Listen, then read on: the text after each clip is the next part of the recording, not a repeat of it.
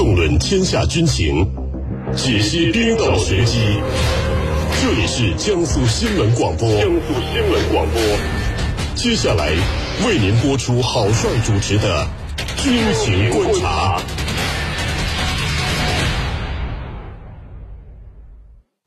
听众朋友们，大家好，您正在收听到的是江苏新闻广播南京地区 FM 九十三点七，苏南地区 FM 九十五点三，苏北地区 FM 九十一点二。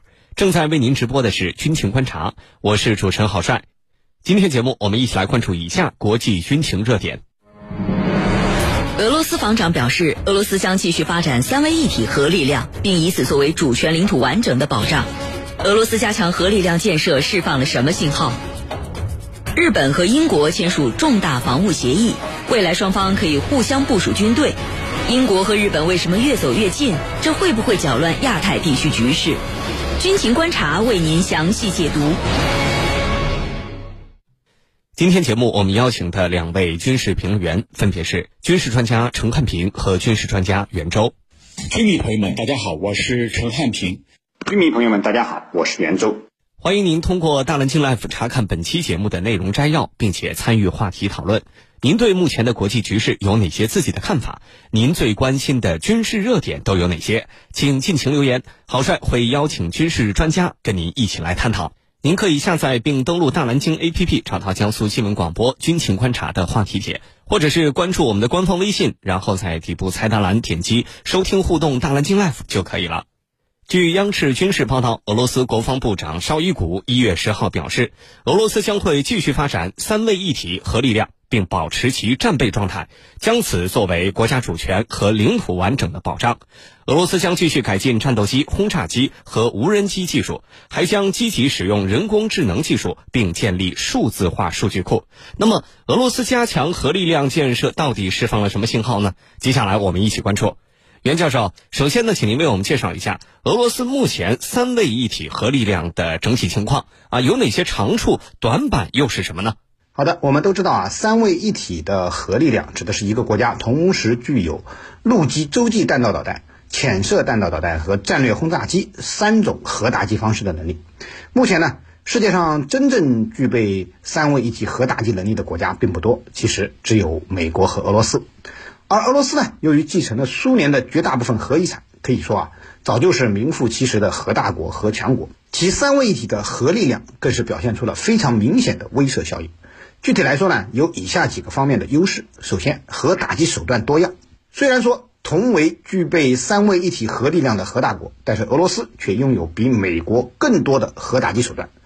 比如说，就陆基弹道导弹而言。美国现在就一种民兵三，但是俄罗斯却拥有数种可以携带核弹头的洲际弹道导弹，像什么白杨、白杨 M、亚尔斯、撒旦、撒旦二、萨尔马特等多种型号的洲际弹道导弹。其中，白杨、白杨 M、亚尔斯属于车载机动式洲际弹道导弹，而撒旦、撒旦二则属于陆基发射井部署的洲际弹道导弹。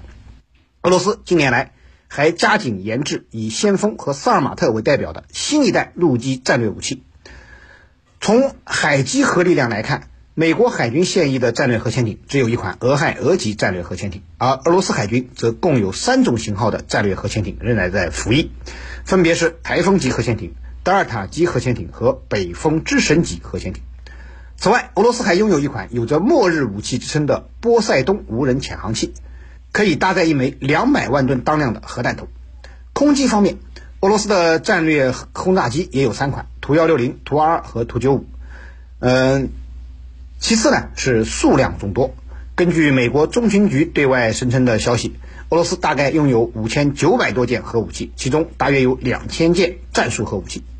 那么，俄罗斯的陆基洲际弹道导弹现有数量为三百枚，配备有实战化的核弹头约为一千一百枚。俄罗斯战略核潜艇。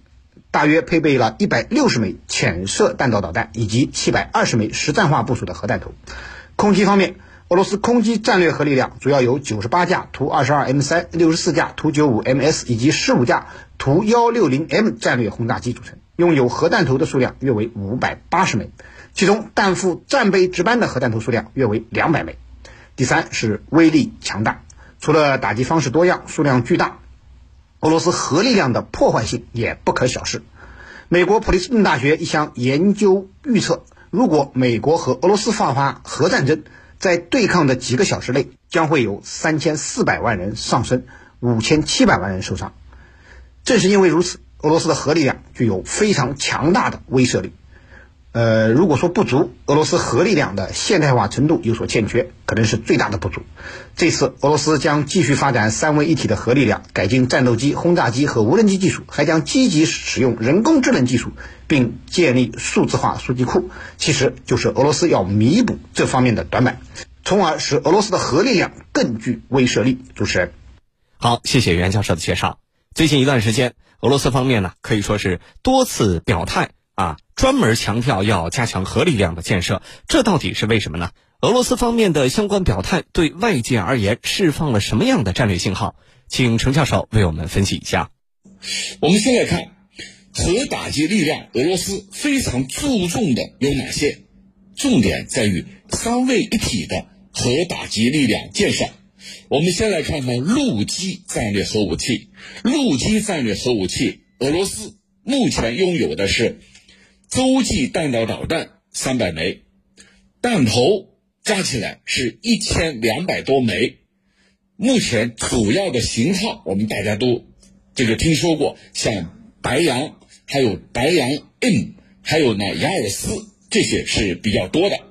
那么陆基是这样的，海基呢？俄罗斯最新的一艘战略核潜艇已经入列了，这是在去年年底。普京本人是以在线视频的方式出席的这个典礼。那么，俄罗斯的这个像北风之神 A，还有呢这个苏沃洛夫大元帅号以及沙皇亚历山大三世这些核潜艇陆陆续续下水了。特别是苏沃洛夫大元帅号这一艘核潜艇是长一百七十米，它的高啊高度。有多少呢？高度达到啊，有五层楼那么高啊！可见啊，这个是非常非常这个庞大的。那么同时，这个这同时啊，它在静音功能方面啊也有了提升。北风之神是俄罗斯建造的最新的一代核潜艇，北风之神啊 A 又是它的一个升级版，所以在各个领域，俄罗斯。在这个核潜艇领域，的确是实力非常的雄厚。那么除此之外，再一个就是空机了。空机，俄罗斯它目前拥有大概是六到七十架这个战略轰炸机，其中啊有些是可以执行核打击任务的，大概大概是五十架。那么俄罗斯这个重点把重心啊放在这个三位一体的。核打击力量建设上，它到底出于什么样的考虑？我想，第一个就是要形成威慑。目前呢，俄乌冲突进入一个新的阶段，包括美国一些北约国家、西方国家都在不断的对乌克兰进行这个增援，包括美国要提供乌克兰爱国者导弹，而且要把乌克兰的军人要接到美国去培训，怎样去用。爱国者导弹。那么现在，俄罗斯通过这个做法来政策告诉他的对手们，我是有底线的。这个底线在哪里？其实西方国家也在不断的试探。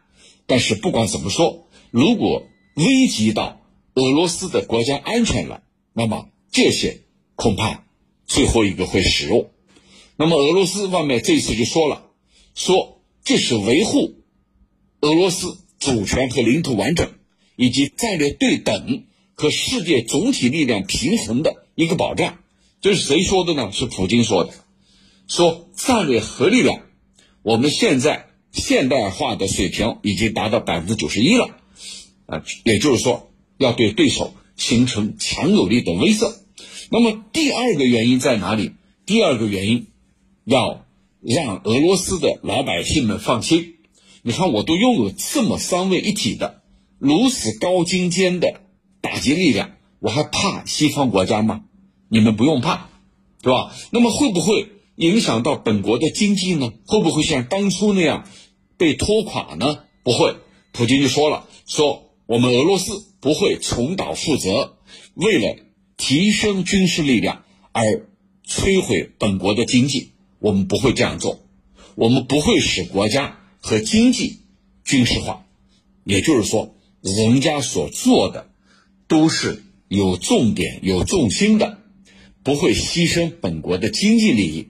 那么这一点在于提升老百姓的支持啊，让老百姓支持国家，在目前的特殊情况之下渡过难关啊，共同去应对外面所有的威胁。我想，这是俄罗斯方面。要达到的两个主要的目的。主持人，好，谢谢程教授的分析。那么，俄罗斯在三位一体核力量建设上还会有哪些新的动作？军情观察，郝帅会持续为您关注。这里是江苏新闻广播，稍事休息，我们一会儿再见。